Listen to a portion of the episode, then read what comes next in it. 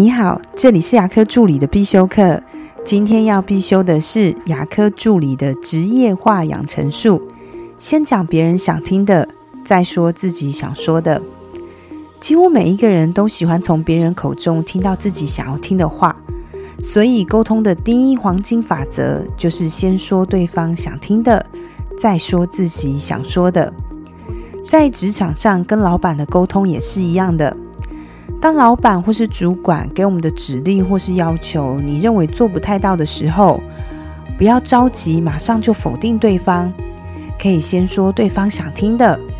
如果你问我说：“诶玛，我怎么知道老板他想听什么呢？”如果不知道的话，那就先认同或是赞美对方。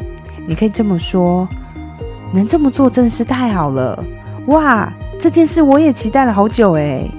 先赞美或是认同对方，接下来再想你想讲的。很多时候，只要换一种表达的方式，说让对方听得进去的话，那就很容易赢得对方的认可跟接受。其实，跟主管、跟老板沟通，并没有想象中那么困难。下次就试试，先说对方想听的，再说自己想说的。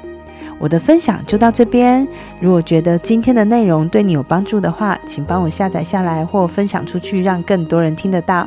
如果你对牙科管理、自费咨询或是助理培训有任何问题，欢迎留言给我，或者是在龙语牙体技术所的粉丝专业可以找到我。下次再见了，拜拜。